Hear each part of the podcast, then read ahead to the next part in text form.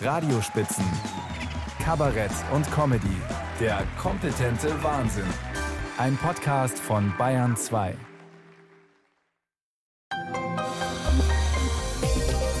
Bayern 2 Radiospitzen. Franziska Eder begrüßt Sie zu den Radiospitzen. Aber um mich geht's heute nicht. Ich bin eine Art Bobby Flitter, der zweimal durch die Show rennt. Es geht um andere. In Berlin findet seit 20 Jahren der politische Aschermittwoch statt. Eine Veranstaltung, zu der sich eigens hochkarätige Kabarettisten zusammentun. In diesem Jahr Luise Kinseer, Erwin Pelzig, Lutz von Rosenberg-Lipinski, Christoph Sieber und Matthias Tretter, den Sie auch von unseren Monatsrückblicken in den Bayern 2 Radiospitzen kennen.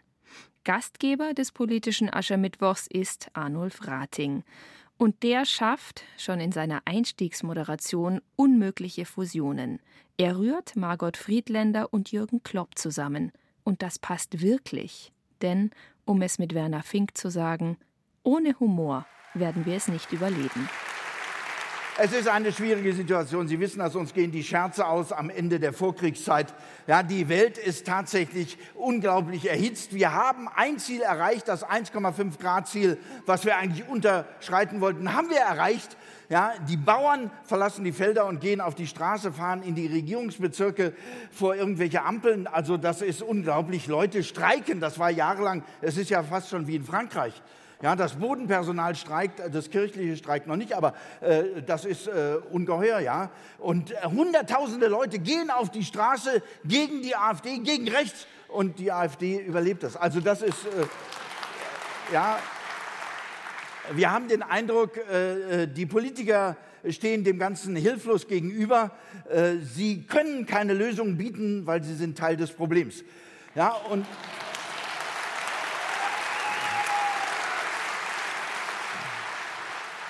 Natürlich, das muss man auch sagen, einige Wähler sind auch das Problem. Und äh, da haben wir uns gedacht, wir fangen mal an. Ja.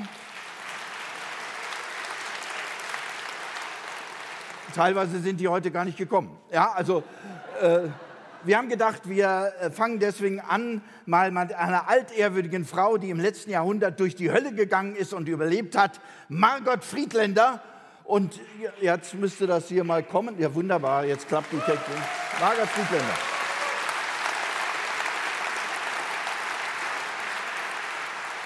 Sie hat zum Holocaust-Gedenktag am 27. Januar einen Satz gesagt in einem Interview, den sie schon häufiger gesagt hat. Und dieser Satz lautet, es gibt kein christliches, kein muslimisches und kein jüdisches Blut. Es ist alles menschliches Blut.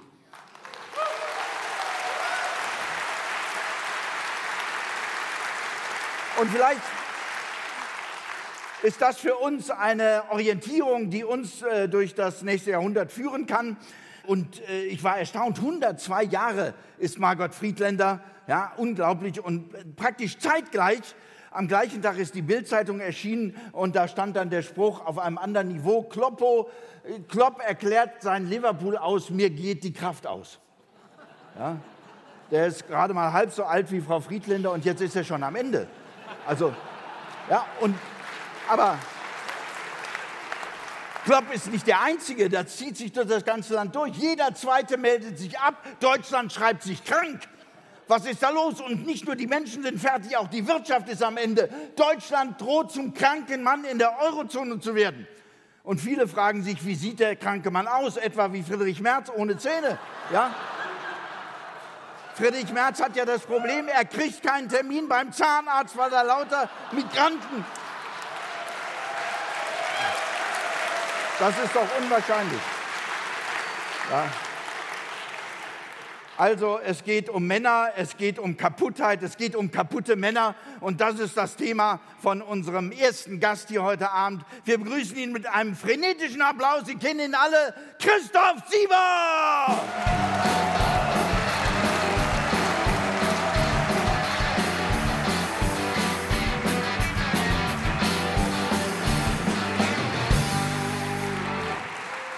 Jo, Berlin.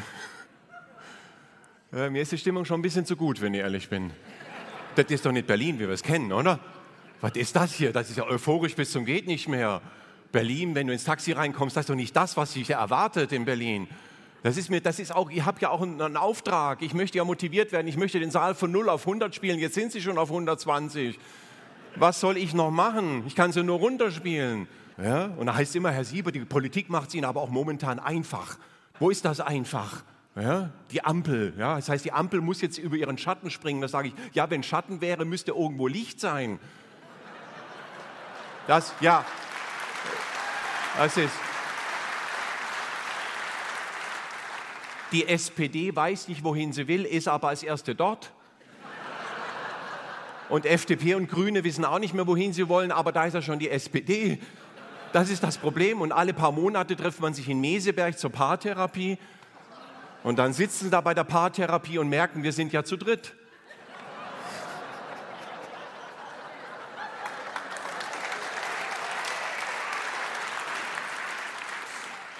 Die Ampel schafft es immer weiter über sich hinaus zu schrumpfen. Und, und, ja, und man fragt sich, was ist die Alternative? Da, da wird es ja noch düsterer. Friedrich Merz, Entschuldigung, wenn Friedrich Merz sagt, ich bin die Zukunft, dann sagt die Zukunft, dann komme ich nicht.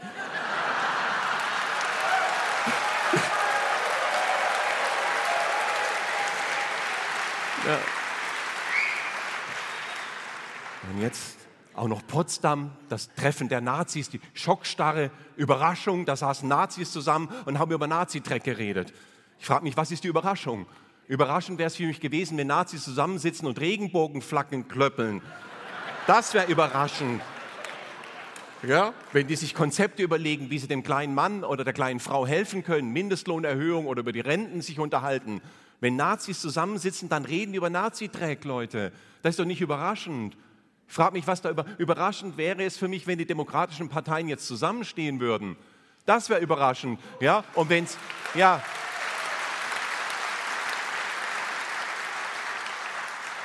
Und wenn sie nicht den gleichen Scheiß, den die AfD verzapft, immer wieder nachplappern. Nichts hat zum Aufstieg der AfD mehr beigetragen als die Reden von Merz, Söder und Aiwanger in den letzten Monaten.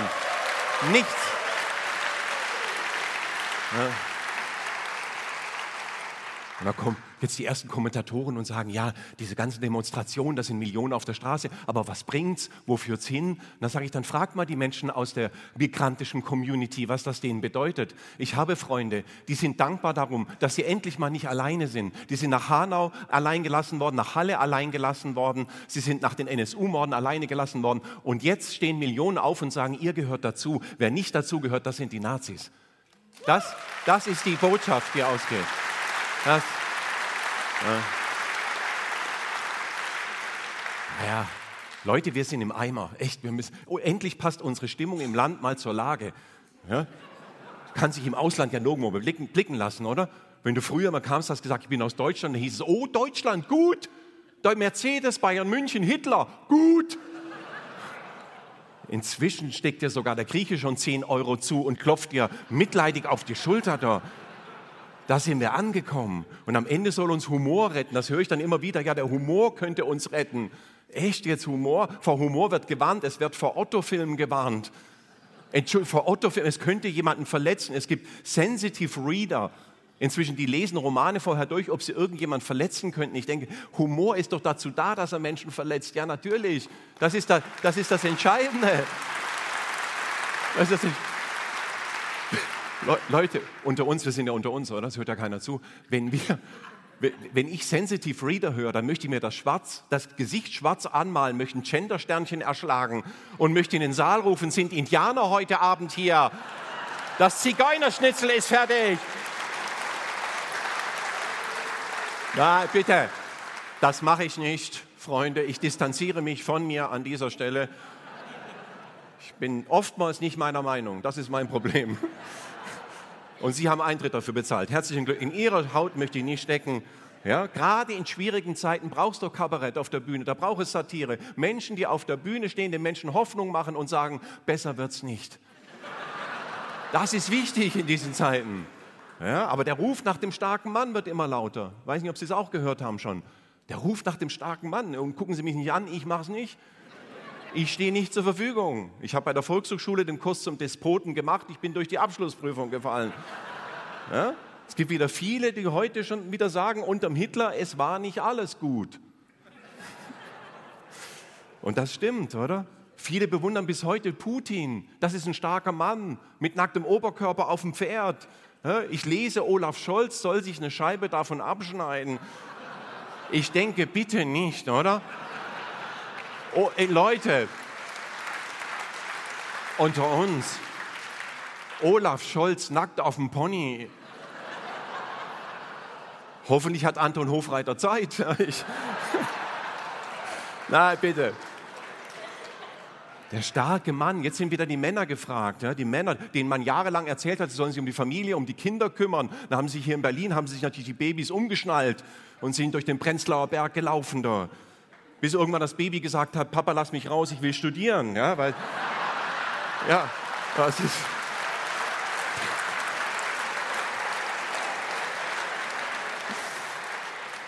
Der starke Mann wieder gefragt. Ja? Männer hatten es früher auch einfacher, oder? Früher ist man durch Bauchschuss gestorben, das war schon im Abgang, war das männlich. Da hat man noch vier Wochen ausgeblutet, hat nur drei Kirchen gebaut, 50 Bücher geschrieben, 30 Ochsen gezeugt. In der Zeit hat man noch ausgeblutet. Ja? Heute stirbst du nachts, verschluckst dich an der Salzbrezel. Ist doch unmännlich, oder? Und alles muss ausdiskutiert werden. Das ist das Schlimmste. Alles muss ausdiskutiert werden. Früher, wenn man unterschiedlicher Meinung war, hat man das Schwert gezogen, dann hieß es Rübe ab. Das würde manche Talkshow enorm verkürzen.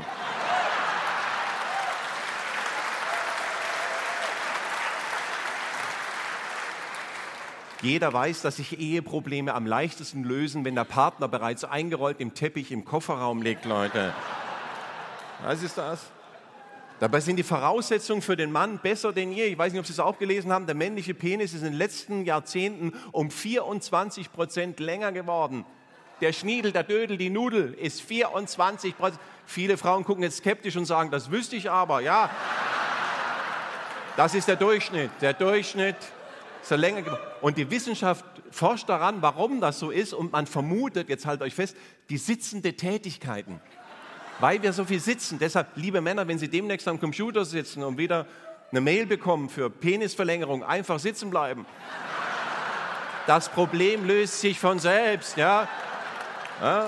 Und erst wenn der Dödel sich unten in den Rollen vom Bürostuhl verfängt, ist es Zeit für ein Stehpult. Ja, bitte, vergesst das nicht. Ja, ja der Mann, es wird nach dem Mann gerufen. Ja? Dabei ist der Mann das Problem in der Welt, wenn wir ehrlich sind. Schaut euch an, der Mann führt Kriege. Ja, liebe Frauen, die Männer können jetzt sich ganz kurz mal festhalten. Wenn wir ehrlich sind, der Mann führt Kriege, der Mann ist Bildungsverlierer. Bildungsverlierer in den Schulen, die Jungs, alle rasseln sie durch. Bildungsverlierer führt Kriege, Wirtschaftskriminelle, Hooligans. Ja? Der Mann stirbt früher, er isst kein Salat. Der Mann. Der Mann ist ein Riesendödel, der steht am Grill mit der heißen Kohle und gießt noch Grillanzünder drüber. Der liegt in der Notaufnahme, da ist das Steak noch nicht mal Medium. Das ist der Mann, aber kaum kann er sich die Hose selber zumachen, traut man ihm alle Ämter in Wissenschaft, Religion und Politik zu. Der Verlierer der Evolution sitzt an den Schalthebeln der Macht. Das ist das, ja. Und dann, bin gleich soweit. Und dann wird trotzdem dieser Ruf nach dem starken Mann immer lauter. Und dann schaut euch doch mal diese starken Männer an, nach denen gerufen wird. Wer ist das denn? Putin, Orban, ja, Trump, Wilders, der Frittenhitler aus den Niederlanden. Ja? Ja, alle mit der Frisur. Ist das jetzt Einstellungsvoraussetzung, dass man drei tote Frettchen obendrauf hat? Ich weiß es nicht. Ja, das sind doch keine starken Männer, Leute. Das ist ein Etikettenschwindel. Das sind harte Männer die sind hart gegen andere, gegen Schwächere. Das ist das mit der emotionalen Fähigkeit eines Felsbrockens, mit der geistigen Reife eines Dreijährigen kommst daher. Das sind Würstchen, die nochmal Metzger werden wollen. Das ist, ja, das sind keine starken Männer. Nein. Wisst ihr, wer für mich starke Menschen sind? Menschen, die in der Notaufnahme arbeiten, bei der Polizei, bei der Feuerwehr, in den Pflegeheimen. Ja, das sind starke Menschen. die jeden Tag Elend miterleben und daran nicht zerbrechen. Und es sind vor allem Frauen in diesen Berufen, die gesellschaftliche Arbeit leisten. Da können wir uns Männer ruhig mal, wir, wir können uns da, ich, Kükenschreddern, ganz zum Schluss noch. Wie komme ich jetzt aufs Kükenschreddern? Das Kükenschreddern ist inzwischen verboten, zu Recht, auch aus Eigenschutz finde ich es richtig. Aber die männlichen Küken wurden früher aussortiert und geschreddert. Ja? Inzwischen werden sie mit aufgezogen, ja? obwohl sie keine Eier legen. Das machen nur die Hühner. Ja? Der Mann, die faule Sau, legt ja nicht mal Eier. Dann frisst er dreimal so viel, setzt weniger Brusthaar an und, und dann am Ende verkauft er sich noch schlecht. Er liegt im Kühlregal, weil er muffelt. Ich weiß nicht nach was, nach Stier, nach Ochse, ja, aber nicht nach Huhn scheinbar. Und deshalb wird er tiefgefroren auch nur nach Afrika exportiert und macht dort den heimischen Markt kaputt. So ist der Mann. Selbst wenn er tot und tiefgefroren noch irgendwo liegt, macht er woanders noch kaputt. Wir Männer sollten irgendwann mal in die zweite Reihe zurücktreten ja, und den Frauen die Macht überlassen, bevor die den Schredder entdecken. Ich danke euch. Ich danke euch.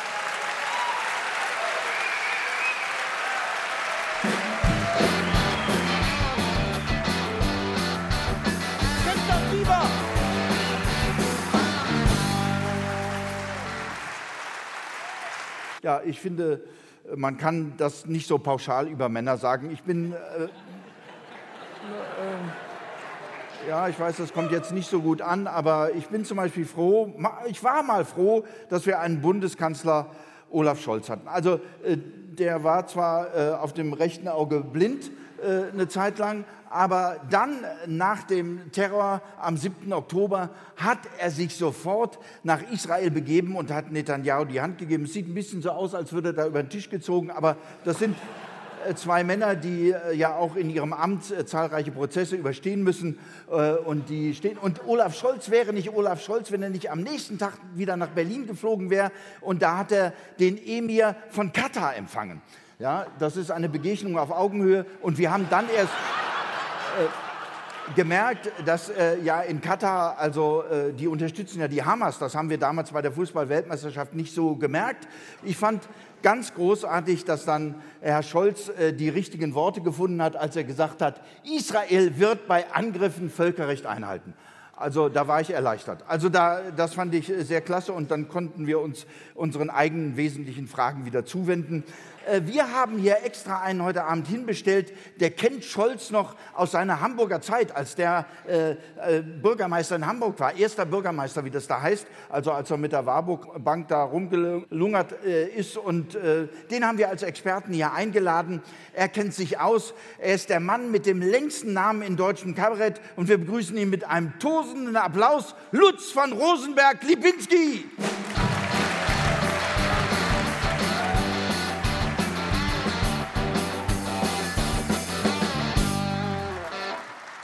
Vielen, vielen Dank. Ich bin gebucht in meiner Funktion als Hamburger hier und möchte das auch nutzen und möchte äh, mich auch wirklich im Namen der ganzen Stadt jetzt bei euch nochmal bedanken dafür, dass ihr Olaf Scholz zum Kanzler gewählt habt. Jetzt habt ihr ihn. ja. ja. aber man äh, muss einfach mal sagen, auch in Hamburg, äh, ist ja eigentlich ist Olaf Scholz ja gar kein Hamburger, er kommt eigentlich aus Osnabrück. Aber er war angeblich jahrelang Hamburger Bürgermeister Überprüfen lässt sich das nicht. Denn auch da heißt es immer, nö, nö, da war ich, nö, nö. Oder diese Bankenskandale, ne? Äh, Cum-Ex äh, finde ich großartig, versteht ja kein Mensch. Oder? Also kein Mensch hat begriffen, was da wirklich passiert ist. Der Name ist bescheuert. Cum-Ex klingt irgendwie nach einem Nagellackentferner. Kapiert doch keiner. Ne? Aber das ist das Olaf-Scholz-Prinzip. So war es immer schon. Nicht? Und deshalb gilt er ja auch so als kühl und unemotional, was ja auch den Hamburgern immer nachgesagt wird, was nicht richtig ist. Wir sind sehr emotional, wir zeigen es halt noch nicht. Ja. Aber wir sind imstande, wenn man die Zeichen lesen kann, wenn Hamburger richtig ausrasten zum Beispiel und eine ganz schlechte Nachricht erfahren haben oder so, dann sagen wir, oha. Aber Leute, das ist schon maximal. Ja? Also, und was wir sehr oft machen, ist dieses oh, oh, oh, oh. Machen wir zum Beispiel immer, wenn uns jemand ein Gespräch aufzwingt, das wir aber gar nicht führen wollen. Dann machen wir oh, oh, oh, oh, oh. Damit signalisieren wir, wir sind nicht unhöflich, wir rennen jetzt nicht weg, aber wir werden dieses Gespräch auch nicht noch durch eigene Beiträge künstlich in die Länge ziehen. Und das ist ja auch Scholz. Das hat er sich auch angeeignet, natürlich in seiner Hamburger Zeit. Der macht ja auch so gerne so. Einfach nur Geräusche. Ne? Und damit sind viele Gespräche dann auch einfach vorbei. Ne? Sag mal, Olaf, du warst doch schuld. Und wenn man ihn nachweist, dass er da gewesen ist, sagt er, war ich da nicht. Ne? Und dann weist man ihm nach, dass der andere auch da war, von dem er vorher gesagt hat, der war nicht da.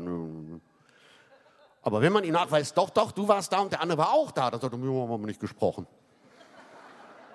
Ja klar, es äh, ist dann auch schon irritierend, weil niemand weiß, auf welche Weise er eigentlich Bundeskanzler geworden ist genau. Also ne, Wahlkampf hat er ja auch nicht gemacht. Das finde ich auch beeindruckend, weil er hat gelernt. Er hat von der Besten gelernt, von Angela Merkel. Er hat einfach ihre Politik fortgesetzt. Die hat ja auch zum Schluss nicht mehr regiert, die hat ja nur noch residiert. Und auch mit so einem, weiß nicht, mit so einem fernöstlichen Impuls. Ne? Die Merkel so in der letzten Zeit so, oh, oh, oh, das war so, ja, das ist der Buddha aus der Uckermark.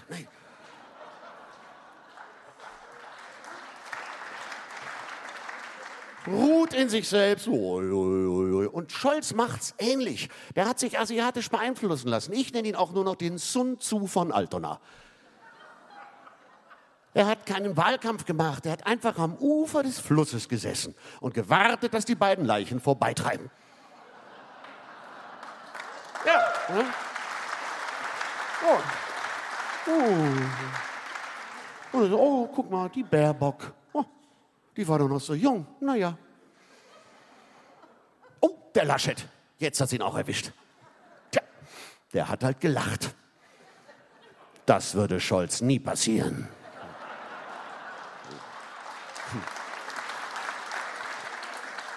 Aber seien wir ehrlich, er ist nicht gewählt worden, er ist einfach übrig geblieben.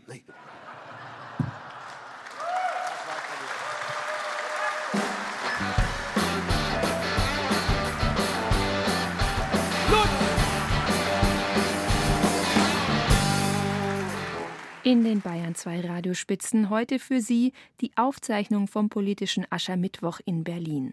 Da versammeln sich die, die freiwillig wirklich lustig sind und nicht die, die unfreiwillig komisch sind. Begleitet in diesem Jahr von der Punkband Strom und wie immer bestens ummantelt von Moderator Arnulf Rating.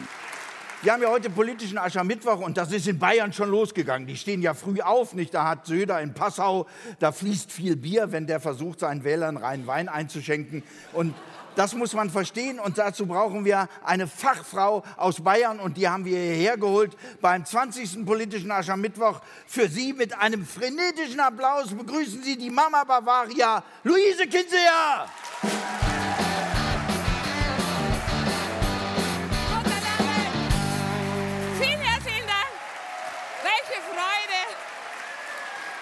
Dankeschön, danke. Ich bin, Leute, Vielen Dank. Ich bin, ich bin so froh, hier zu sein. Mein Anwalt hat mir auch noch zugeredet, hat gesagt, Frau Kinseer, fahren Sie nach Berlin, das tut Ihnen gut. In Berlin haben Sie keine CSU. Das ist, also die CSU, ist, äh, CSU? Ah, ah, schon vergessen. Äh, die äh, CSU, das ist diese bayerische Altmännerpartei mit dem fränkischen Testosterongeschwür an der Spitze. Und äh, der, der, der sagt immer zu mir, Frau Kinzer, Sie müssen das jetzt endlich mal positiv sehen. Ich meine, äh, jahrelang, bis noch vor kurzem, hatte ja die CSU die absolute Mehrheit in Bayern. 50 Jahre hatte die CSU die absolute Mehrheit. Es gab Gegend in, in Bayern, da hatte die CSU über 100 Prozent. Das ist ja Wahnsinn. Ich meine, gut, das ist jetzt vorbei seit 2018. Äh, der Markus Söder muss jetzt mit dem Hubert Aiwanger regieren. Anfangs war das nicht schlimm. Da hat der äh, Söder gesagt, mein der Hupsi, Aiwanger, der kann ja nicht einmal richtig sprechen. Der kann ja nicht einmal ein A. Aus jedem A wird ein O, aus dem Papst der Popst, aus dem Papa der Popo, aus dem Nazi der Nozi. Das ist natürlich und jetzt ist es ja so, der Markus Söder, der kotzt nur noch wegen dem Aiwanger. Der hasst ihn. Natürlich Flugblatt und nein, aber er stillt ihm immer die Schlagzeile. Das ist ja das Wichtigste für den Markus Söder, dass er immer ganz davor steht im Glanze seines Amtes und dann hat er wieder eine Schlagzeile und am nächsten Tag klaut sie ihm der Aiwanger wieder. Der ist so richtig lästig, das ist richtig lästig. Und wenn, jetzt will er ja an, Jetzt will der Markus Söder, naja, ne, vielleicht doch noch Kanzler. Dann hätten wir ihn los. Ja? Aber klar, das ist noch ein weiter Weg, aber er tut natürlich alles, um wieder so richtig vorne dabei zu sein. Und also neuester Gossip aus der Staatskanzlei in Bayern. Demnächst wird sie fertig. Unsere eigene Raumstation. Bavaria wann? Das war ja jetzt äh, jahrelang äh, ein bisschen so geheim, Chefsache natürlich, Milliardeninvest. Demnächst wird sie fertig und das ist natürlich klar. Das ist das Projekt von Markus Söder. Ich sehe ihn schon vor mir. Das würde sich nicht nehmen lassen, dass er natürlich als erster Ministerpräsident der Welt dann selbst ins All fliegt. Ich sehe ihn schon vor mir, wie er dann in seinem Armani-Raumanzug das staatseigene weiß-blau gerautete Space Shuttle besteigt, um als erster bayerischer Ministerpräsident ins All zu fliegen und dort oben unsere Raumstation einzuweihen. Alle werden sie da sein, das ist doch klar. Die Weltpresse, BBC London, New York Times, TV, Passau, alle sind sie da. Millionen, was sage ich, Milliarden Augen sind auf Markus Söder gerichtet. Wer in seinem Armani-Raumanzug, stolz und selbstbewusst, im größten Augenblick seiner Karriere das weiß-blau gerautete Space Shuttle besteigt. Und in dem Moment kommt aber von hinten der Hubert Aiwanger angedackelt. Halt! Ich will auch noch mit in die Rokete. Auf den Aber es ist überall. Frage ich mich natürlich, ja, also, wieso haben wir alle so viele Probleme? Das, das ist äh, nur Probleme.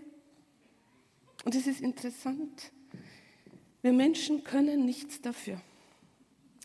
Der Mensch sucht Probleme. Die Gehirnforschung sagt, unser Gehirn ist durch die Evolution so ein Problemlöser Gehirn geworden. Also wir sehen ein Problem, wir lösen das Problem und in dem Moment schüttet das Gehirn sofort Glückshormone aus. Und weil wir ja so süchtig nach Glückshormonen sind, suchen wir schon wieder das nächste Problem, lösen das Glückshormon. Deswegen haben wir diese Probleme. Aber das Fatale ist, unser Verstand hat damit nichts zu tun das beste Beispiel ist doch mein Anwalt. Ihr müsst euch vorstellen, mein Anwalt. Also typisch Münchner Anwalt, gut situiert, viel Geld, gut aussehend, um die 60, im besten Alter, eine sehr junge Frau, einen Sohn mit sechs Jahren. Mein Anwalt ist der absolute Wahnsinn und auch immer an der Zeit und interessiert. Und er sagt dann nur zu mir, wie das mit den Klimaklebern war. Sagt er, Frau Kinseer, da sehen Sie es mal wieder. Die Klimakleber zeigen es uns. Der Klimawandel wird das Thema sein, das die Menschheit die nächsten 60, 70 Jahre global beschäftigen wird. Ein Riesenproblem. Nicht nur der Klimawandel, natürlich auch die Gesellschaft, die sich spaltet. Und, und. Das ist Wahnsinn. Also anstatt dass er jetzt die drei Stationen mit den öffentlichen in sein Büro fährt, kauft er sich in Anbetracht der zu erwartenden Klimakatastrophen diesen riesigen BMW SUV, dieses zweieinhalb Tonnen, 150.000 Euro, dieses riesige Auto, hat er gesagt, dieses Auto übersteht jeden Wirbelsturm. Für ihn ist jetzt das Problem Klimawandel gelöst. So, Jetzt geht es aber weiter, meine Lieben. Jetzt geht es erst richtig los. Jetzt kommen die Probleme erst. Jetzt stellt sich raus, jetzt passt der SUV nicht mehr in seine Garage. Die ist zu klein, Problem. Also baut er die Garage um, stellt seinen SUV in die Garage, Problem gelöst, Glücksgefühl. Jetzt ist aber mein Anwalt auch ein Ästhet, dann schaut er so, denkt, hm, Jetzt passen aber die Proportionen nicht mehr zwischen der Garage und dem Wohnhaus. Problem. Dann baut er das Wohnhaus auch noch großzügig um.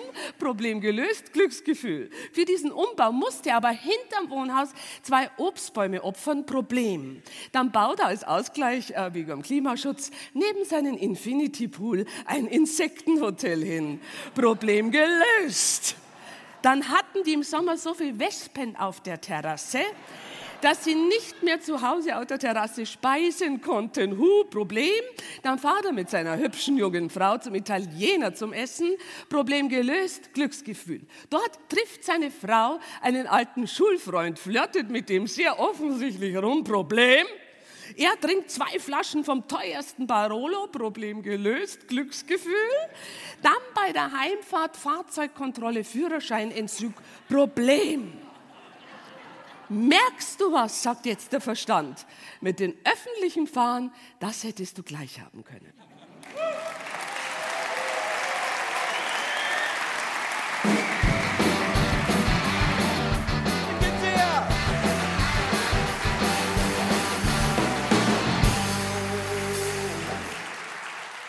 Luise Kinseher, ich begrüße die Streiks, äh, weil vielen Leuten geht es sehr schlecht. Ich habe das neulich hier in der Zeitung gelesen.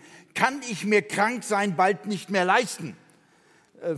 Jeder wünscht sich ja irgendeine Krankheit, damit er auf Partys was erzählen kann, eine Laktoseintoleranz oder sowas. Wir haben ja sehr viele Intoleranzen, gerade bei toleranten Menschen. Und äh, unser Gesundheitssystem ist schon länger, da gab es vor Jahren, 2019 schon eine Studie von der Bertelsmann Stiftung, Expertenstudie behauptet, ich finde es ja immer toll, wenn Studien von Experten gemacht werden. Also, ja, Deutsche Kliniken sind lebensgefährlich. Und das stimmt, die haben ermittelt, jeder Zweite in diesem Land stirbt in einem Krankenhaus. Und da bin ich so froh, dass wir Herrn Lauterbach haben, der hat konsequent gesagt, jede zweite Klinik wird geschlossen. Also das ist...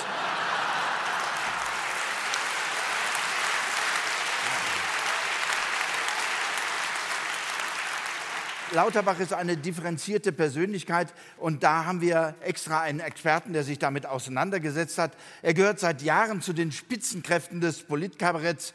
Immer am Puls der Zeit hier ist er. Begrüßen Sie ihn mit einem donnernden Applaus, Matthias Tretter!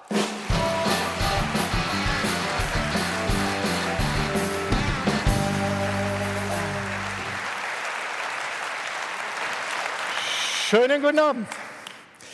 Ja, meine Damen und Herren, äh, Corona ist jetzt schon eine Weile vorbei, aber ich habe erst vor kurzem erfahren, im Dezember, ich darf jetzt noch mal 4.500 Euro Corona-Hilfe zurückzahlen. Finanziell unschön, aber seelisch höchst befriedigend, weil ich den Behörden schreiben konnte, kein Problem, das Geld kann ich locker machen, ich habe ja keinen verfassungswidrigen Haushalt. Jetzt haben Sie es Jetzt haben Sie es kürzlich endlich geschafft, doch noch einen zu verabschieden. Statt ins Klima geht sehr viel Geld in die Rente. Das nennt man eine Zukunftsinvestition. Ja, man muss sich entscheiden, wird die Erde schneller warm oder die Rentner schneller kalt? Äh.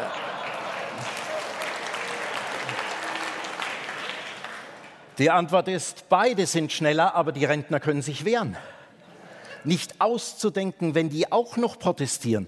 Das sind 21 Millionen, die können jeden Schleichweg der Republik blockieren mit ihren E-Bikes. Man hätte es poetischer nicht erdichten können.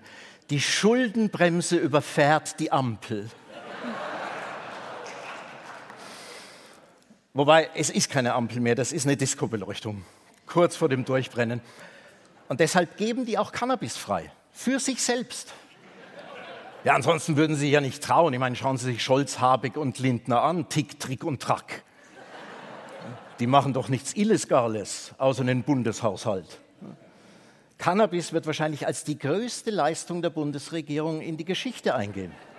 Nicht, Moment, Moment, nicht die Grasfreigabe selbst, sondern dass sie es geschafft haben, den Lauterbach umzudrehen die größte Gesundheitsfuchtel seit Hippokrates fängt plötzlich an, von hochreinem Stoff zu sprechen, den man sich reinpfeifen kann.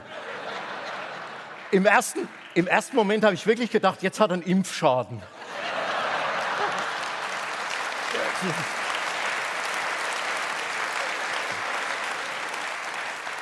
Bei Injektion 104 haben seine Nerven aufgegeben. Was war da los? Während Corona hat er noch vor dem Einatmen von Zimmerluft gewarnt. Und jetzt soll man einen Dübel durchziehen, dass die Aerosole flimmern. Aber Kifferkalli hat es wirklich ernst gemeint.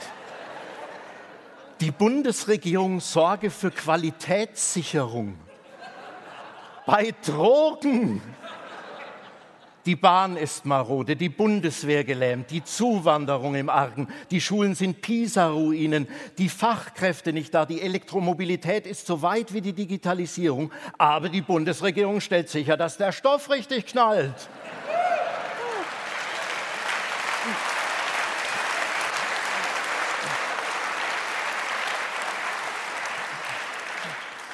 Sie wollen jetzt sogar Ihren Slogan verändern, Ford Shitwagen. Und bei dem Zustand der Flugbereitschaft, Trips sind wahrscheinlich die einzigen Flüge, die sich die Bundesregierung in Zukunft noch leisten kann. Eine Tüte Superskunk und Frau Baerbock mal zwei Staatsbesuche gleichzeitig. Der Stoff, der Stoff soll von Vereinen verkauft werden. Herrlich wenn Eltern den Sohn ermahnen, häng doch nicht immer vor dem Bildschirm, mach mal was, geh in einen Verein.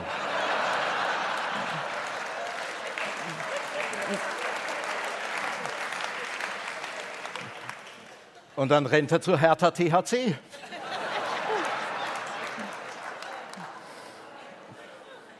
Der Verkauf soll nicht profitorientiert sein. Denn wo sich kein Geld verdienen lässt, wird bekanntlich sehr auf Qualität geachtet. Aber klar, Typen, die das verscheuern, die denken nicht an Profit, die denken auch sonst an nichts. Sie kennen ja wahrscheinlich diese Verkaufsgespräche.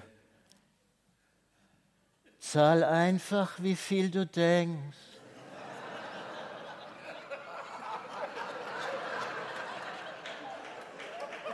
Was kostet es denn normalerweise?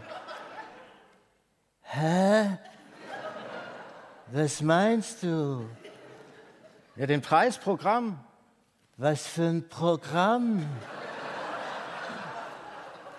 Das ist jetzt nicht der Beginn eines Weltunternehmens. Wer ähm, konsumieren will, muss übrigens Mitglied werden. Ausgerechnet in dem Bereich auch noch Vereinsmeierei. Der Vorsitzende wird ausgependelt, dann bei jeder Sitzung die Beschwerden, ey scheiße Mann, shit, die hat wieder in die Vulkanlampe geascht. Und keiner will Schriftführer sein.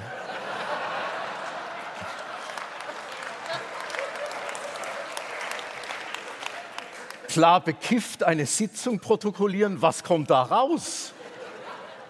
Ein Aquarell. Ja.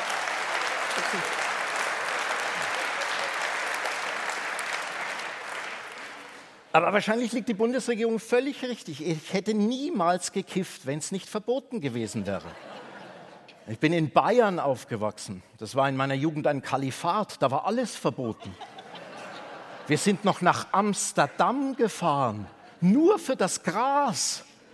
Ja, da schauen die Veganer.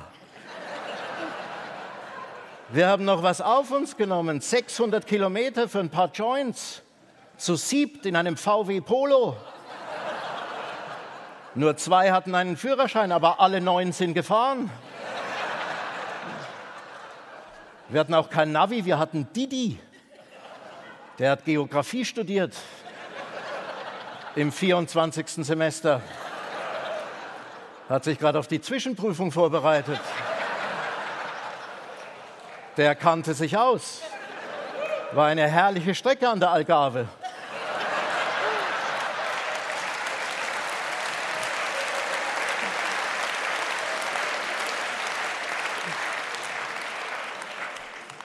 Und auf der Rückfahrt musste man das Zeug verstecken. Seitdem habe ich Hämorrhoiden.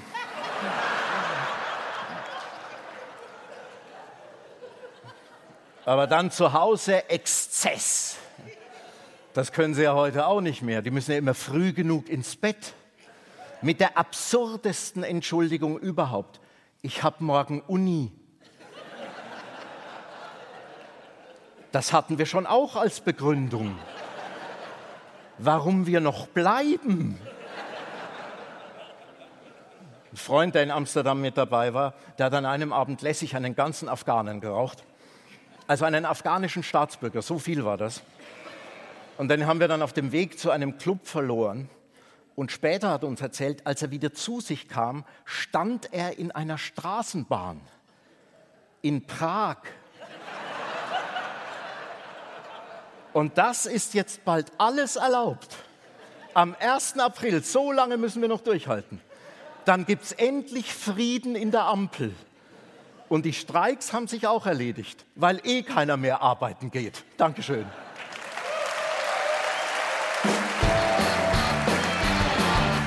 Matthias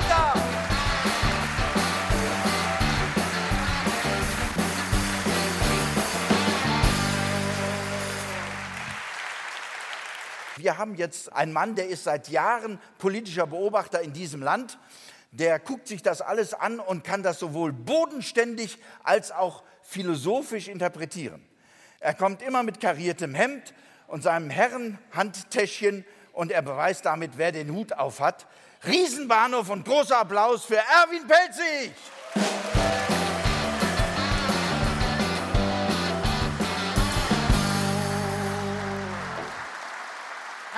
Dankeschön. Vielen Dank. Dankeschön. Danke für die freundliche Begrüßung. Ja, meine Damen und Herren, äh, ein Sozialpsychologe hat neulich in einem Interview mit der Süddeutschen Zeitung, hat er unser aller Lebensgefühl oder das Lebensgefühl von vielen Menschen gerade beschrieben. Und er hat gesagt, der Sozialpsychologe hat gesagt, wir wären jetzt alle inzwischen so ein wenig veränderungserschöpft. Ja? Veränderungserschöpft, das äh, Wort hat mir sehr gut gefallen. Und ähm, ja, es ist ja auch so, die Welt von heute ist eine völlig andere als noch vor drei oder vier Jahren. Und ja, das macht ja was mit uns, oder? Ich meine, viele von uns sind müde, ängstlich, unsicher, eben veränderungserschöpft. Ich würde es noch anders formulieren. Ich würde sagen, viele von uns sind in den letzten drei, vier Jahren vielleicht doch ein wenig merkwürdig geworden. Ja. Also ich nicht, ich war es vorher schon, ja. Aber aber es ist ja auch der Wahnsinn, was wir erleben. Meine Güte, erinnern Sie sich noch an die gute alte Zeit, die gute alte Zeit damals, vor vier Jahren? Über was wir uns aufgeregt haben, über was ich mich aufgeregt habe, über, über Leute wie Andreas Scheuer habe ich mich aufgeregt, wie ich den vermisse. Ja, ich vermisse Andreas Scheuer und ich finde etwas Vernichtenderes, kann man auch über die Zeit, in der man lebt, schon gar nicht mehr sagen. Ja, es ist ja, äh, es ist, es ist arg, was wir erleben, ja, an apokalyptisch anmutenden Ereignissen und Entwicklungen. Ja, dieser grauenhafte äh, Überfall auf Israel, das daraus entsetzliche Elend, folgende Elend der Menschen im Gazastreifen, der grauenhafte russische Angriffskrieg auf die Ukraine, der nicht enden will, der grauenhafte chinesische Angriffskrieg auf Taiwan, der endlich beginnen will. Dann eine Pandemie, die gerade mal so vorüber ist, eine Klimakatastrophe, die eben erst begonnen hat. Und als wenn das nicht alles genug wäre, kriechen jetzt hierzulande plötzlich alte und neue Nazis wieder aus ihren Rattenlöchern und treffen sich zu irgendeiner Art, zweiten Art Wannsee-Konferenz, um Deportationen zu planen. Und in all dem stirbt dann auch noch der Kaiser Franz Beckenbauer. Es ist, ja, Nein, ich höre ja, ja, ich höre ja schon auf mit der Liste des Grauens. Ich, ich höre auf. Es ist ja auch zu deprimieren. Es ist deprimierend. Hat mir neulich auch ein äh, Zuschauer geschrieben nach einer Vorstellung in Stuttgart. Hat er geschrieben, noch in der Nacht hat er geschrieben, Belzig, bitte, nicht immer so negativ. Dir, wenn man einen Abend lang zugehört hat, man möchte sich nur noch aufs Bahngleis liegen. Habe ich ihm sofort zurückgeschrieben, na dann doi, doi, doi, weil dafür müsst ihr erst einmal dazu kommen. Ja? Äh, also, aber Nein. Was jetzt gefragt ist, meine Damen und Herren, das ist Lebenskunst. Ja, in so einer Zeit Lebenskunst, dass man sich denkt, warum sich schon heute umbringen, wenn es nächstes Jahr viel bessere Gründe gibt. Und ja, und und wir wollen mal eins sagen, es gibt ja nicht nur Verlierer, es gibt ja auch Gewinner. Und die Gewinner der letzten drei, vier Jahre sind auf alle Fälle diese ganzen Verschwörungstheoretiker, Verschwörungsgläubigen, Verschwörungsschwurbler. Ja, deren Stunde schlägt gerade aber gewaltig, ja auch dank der sozialen Netzwerke. Und das Problem der sozialen Netzwerke ist ja doch manchmal diese vielleicht etwas unglückliche Kombination aus Denkfaulheit, Rechtschreibschwäche und Internetanschluss. Ne? Äh, äh, also, äh, die, die Verschwörungsschwurbler, was denen immer alles einfällt zur Weltlage. Ich beneide die um ihre Fantasiebegabung. Mein Nachbar, der Lutz, der Lutz ist ein typischer Vertreter dieser Schwurblergattung. Der Lutz, wie soll ich den Lutz beschreiben? Der Lutz ist unauffällig. Der Lutz, das ist ein Kerl wie du. Ja? ja. Doch, der Lutz. weißer Mann mittleren Alters, ja, sehr aktiv in den sozialen Netzwerken, vermutlich heterosexuell, vermutlich aber nicht praktizierend. Ja, und, und der Lutz hat mich jetzt wieder aufgeklärt über die Weltlage. Er hat gesagt, Belzig, du Schlafschaf, wach endlich auf, begreif's doch. Erst Pandemie, dann Ukraine, jetzt Israel. Das sind zwei nein, drei Seiten einer Medaille. Drei Seiten einer Medaille. habe ich gesagt, Lutz, eine Medaille hat nur zwei Seiten, sagt er. Ich wäre ein Mainstream-Idiot. Ja? Und, und dann hat er gesagt, überhaupt, was heißt denn immer Krieg in der Ukraine? Was heißt immer Krieg? Dass das ein Krieg ist, das wird hier immer behauptet. Hierzulande, um hierzulande von Impfschäden abzulenken. Denn in Wirklichkeit bekämpft der Putin in der Ukraine nur die Geheimlabore, in denen neue Coronaviren gezüchtet werden im Auftrag von Karl Lauterbach. Karl Lauterbach Karl Lauterbach, der einen unehelichen Sohn hat, der Jude ist und Zelensky heißt. Und, äh, ja, und deswegen soll man den, der Söldnergruppe Wagner vertrauen und nicht dem Robert-Koch-Institut. So, also, so ungefähr, ungefähr, Entschuldigung. Nein, es kann sein, dass ich was durcheinander gebracht habe, aber es war vorher auch durcheinander. Also, äh, soweit das Narrativ, das Narrativ das Narrativ. Das Wort hat auch eine Karriere gemacht in den letzten vier Jahren, oder? Narrativ. Vor vier Jahren hat keine Sau Narrativ gesagt. Niemand, außer ein paar zerstreute Professoren im Raum Göttingen, aber sonst niemand. Und heute ist alles Narrativ. Ich glaube, glaub, Narrativ sagt man heute immer dann, wenn man dem Stuss, den man in die Welt setzt, noch einen Hauch von Glaubwürdigkeit mit auf die Reise geben will. Gell? Und äh,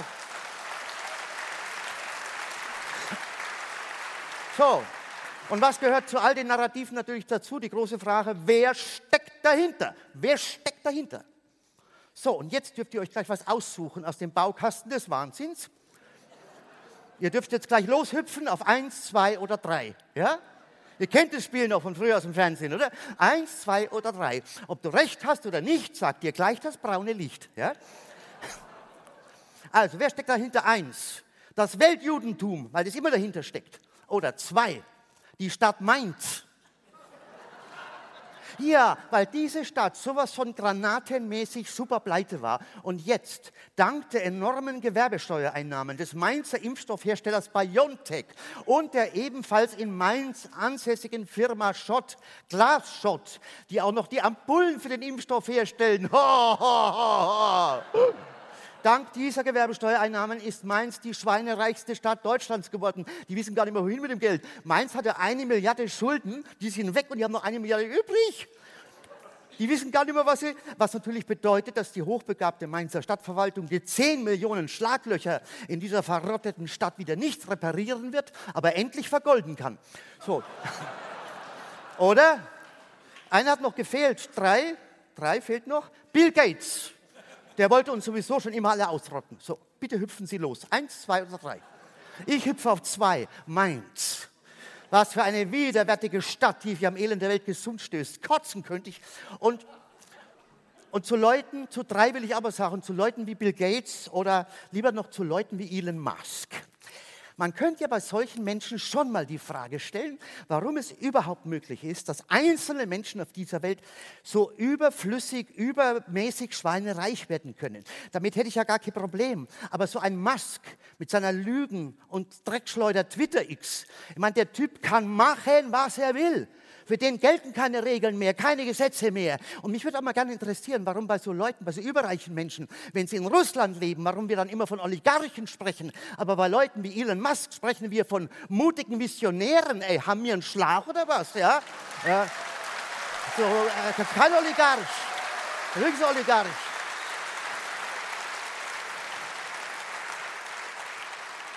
Und abgesehen davon könnte man sich auch mal darüber unterhalten, warum wir in Deutschland eine sehr klar definierte Armutsgrenze kennen, aber keine Reichtumsgrenze.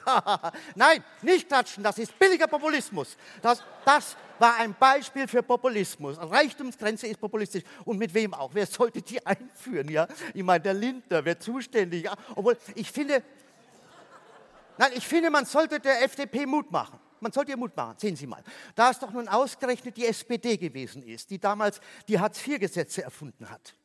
Und da es nun ausgerechnet die Union gewesen ist, die aus der Atomkraft ausgestiegen und die Wehrpflicht abgeschafft hat. Und da es nun ausgerechnet die Grünen sind, die den Pazifismus beerdigt haben, könnte man doch jetzt wirklich erwarten, dass sich nun ausgerechnet die FDP für eine Reichtumsgrenze einsetzt, oder? Aber äh, ja, aber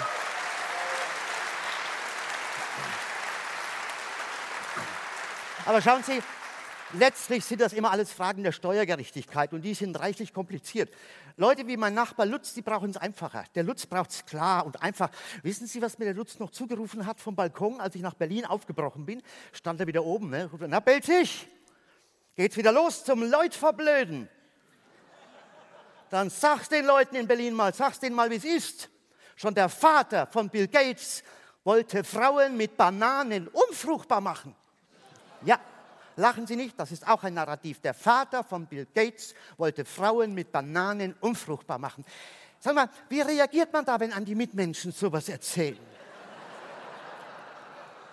Manchmal sind es nahestehende Menschen, die man lieb hat, die man täglich sehen muss. Eltern, Geschwister, Amazon-Paketboten. Ja? Wie reagiert man da? Mein Rat, ruhig bleiben, nicht aggressiv werden, Vielleicht mal ein Buch lesen über gewaltfreie Kommunikation. Und ansonsten akzeptieren Sie es einfach. Man muss manche Mitmenschen an bestimmten Grenzen des Schwachsinns auch mal fröhlich ziehen lassen. Ins dunkle Reich des Wahnsinns. Weil Widerspruch bestärkt die Schwurbler nur in ihrer Erleuchtung, bis der dünne Glühdraht ihrer überhitzten Erkenntnisbirne durchgebrannt ist. Ja? Und, und Und ich betone, ich betone, ich betone, ich, ich weiß wirklich, wovon ich spreche. Ich weiß es. Denn ich habe mich vor geraumer Zeit wirklich ernsthaft mal getroffen mit einer Gruppe von Menschen, bestehend aus Putin-Jüngern und Trump-Anhängern. Aluhutträgern, Chemtrailern, QN-Verschwörern, Reichsbürgern, allgemeinen Antisemiten und Debat ZDF-Hassern. So. Ja. ja, ich wollte mal zuhören nichts sagen, zuhören, jedem zuhören. Und ich habe zugehört, jedem Einzelnen habe ich schweigend zugehört. Viereinhalb Stunden lang habe ich schweigend allen zugehört. Es war unbeschreiblich. Ich musste mir danach sofort fünf Zeugen Jehovas nach Hause einladen, um mich mal wieder in vernünftiger Gesellschaft zu fühlen. Ja? Äh, es ist das Grauen. Es ist das Grauen. Es ist das Grauen und es kann einem manchmal auch Angst machen. Und wenn, wenn Sie auch manchmal Angst haben, dann wissen Sie, was ich dann mache? Dann denken Sie so wie ich immer an die Philosophin Hannah Arendt, die mal gesagt hat, Angst ist für das Leben unverzichtbar. Und ich möchte Hannah Arendt beipflichten und zum Schluss in aller Bescheidenheit präzisierend hinzufügen, aufgemerkt Leute, nur wer die Hosen voll hat, sucht den frischen Wind. Danke. Vielen Dank.